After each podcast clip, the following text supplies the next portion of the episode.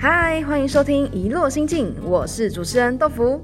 在上上周职业大灾问拒当向日葵的节目后，今天是布告栏时间。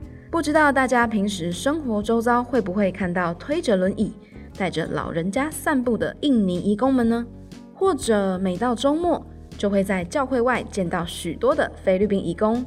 嗯，当然可能还有其他国家人们，只是我不一定认得出来啦。哎，好像离题了。我们回到今天的主题：社服义工。根据劳动部的定义，社服义工指的是从事家庭帮佣或看护工作的人。而看护这份工作又依工作地点而有不同的分类，像是机构看护啊、家庭看护跟外展看护等等。截至一零九年九月底的统计，目前在台湾社服义工人数共有二十五万一千多名。其中十九万名的印尼人口占最多数，两万九千名的菲律宾人口位居第二，越南则紧追在后，位居第三。自从豆腐知道移工人口数十分庞大后，就非常的好奇，到底大家对于常见的家庭看护跟家庭帮佣们的工作内容有着什么样的想象？大家知道他们的差异到底在哪里吗？因为这两个行业啊，可是有明确定义的工作内容哦。不过在知道答案之前，让我们先来听听看一些社会民众的看法吧。有听过社服义工吗？没有，没有哎，没有。我听过义工，没有听过社服义工。对家庭看护跟家庭帮佣的想象是什么？就是有人会来家里帮老人做一些事情，他的穿着就像护士一样那种，可能是越南或者是印尼。帮佣就照顾老人家、打扫啊，应该都是国内比较年轻的吧，也是一般打扫的上衣加长裤，然后看护就是人家请来的外籍义工啊。算是照顾老人，做一些陪伴的动作。外面的义工就是穿着雇主买给他们的衣服啊。看护我觉得应该是比较类似护士吧。那家庭帮的话，小事或者说不管是生活上需要帮助的事情，基本上都会做到。穿着可能有自工的衣服，或者说便服之类的。国家的话，应该会是台湾，应该也有；中国大陆应该也有，也有可能是菲律宾那边吧。在你的印象中，通常移工会和雇主同桌吃饭吗？过去我们因为家里的奶奶也有请过三个看护，呃，我奶奶也是把他们当做自己的女儿，所以其实，在过程中是非常愉快、愉悦的，而且都是以家人在互相照顾的感觉。所以其实我觉得，我们对义工如果对他们好的话，那当他们当然也会有更好的表现。这是人跟人之间互相。我觉得是可以的，就是关乎人权吧。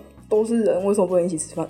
我自己觉得，如果今天我家里面也有请就是社服的义工的话，我会觉得这是非常 OK，因为他也是家里面的一份子，而且我们聘请他来就应该要有同等平等的对待，所以他应该也要跟我们一样在饭桌上吃饭。像帮佣的话，如果雇主愿意让他同桌就同桌，那一般的帮佣就是跟着照顾老人的时间吃饭呐。同一桌一起吃饭哦，我觉得看工作性质哎，如果是比较照顾性的那种，讲的长照类的，我觉得一起吃饭是很正常一件事情。但如果说一般的老板的话，我觉得那个就没必要，因为在台湾，一本是台湾自己的老板跟员工也不太常一起吃饭呢。我觉得长照的义工很大不同，是因为台湾的长照员工是有自己的家会回家，会有上下班时间，可是义工蛮多就是住在那个地方，所以很多时候你要说把他当成员工嘛，我觉得要用更多的角。角色去看待他，所以我就一起吃饭，对于整个气氛跟对他的工作的品质来讲是有帮助。听完民众的说法后，豆腐发现一件有趣的事：当和大家聊起看护时，大多数只会提到外籍义工，可是聊起帮佣就不一定是专指外籍义工哦。台湾、中国啊都有被提到。而再浅谈对于家庭看护跟家庭帮佣的工作内容想象。通常会有照顾老人或生活上的大小事都要做到，但除了老人协助家事外，好像关键字就只停留在这两个词了耶。话到这边，就由豆腐来和大家说明从事这两份工作的义工，他们实际应该要负责的工作内容，以及差异到底在哪里的答案喽。想简单判别，可以从申请看护跟帮佣的资格来看。申请外籍看护的家庭表示有位家中成员是经指定医院的医疗评估或符合特定身心障碍重度或极重度的证明，才具备申请资格。也因此，看护的工作就是专职照顾这位有申请需要看护的人。例如，今天申请看护的人是一位无法自理生活的阿公，那么看护就是负责协助阿公的生活起居。但不包括其他家庭成员的日常。那申请外籍帮佣就和医疗证明无关，它的申请方式是采取点数制，主要和六岁以下的小孩及七十五岁以上的老人有关。或者你本身也是外籍人士，也想申请帮佣，那么你的年收入达三百万以上就能申请。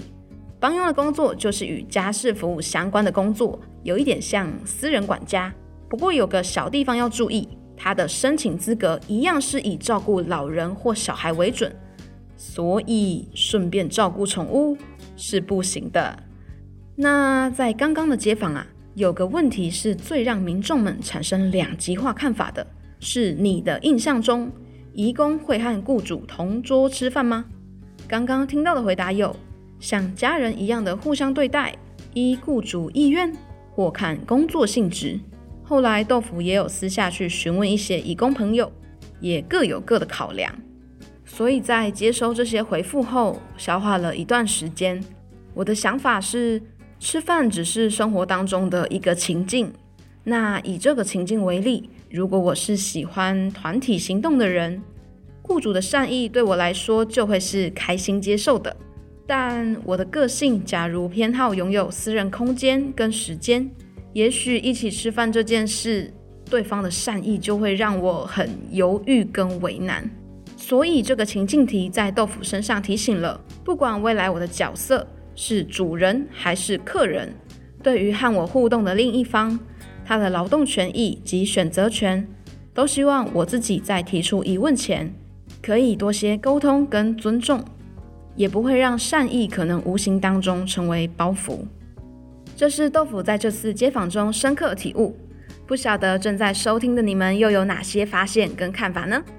欢迎空中朋友留言或写信来聊天，Google 搜寻“以落心境 Wonderland” 都能找到我们哦。今天布告栏时间就到这，我们下集见，拜拜。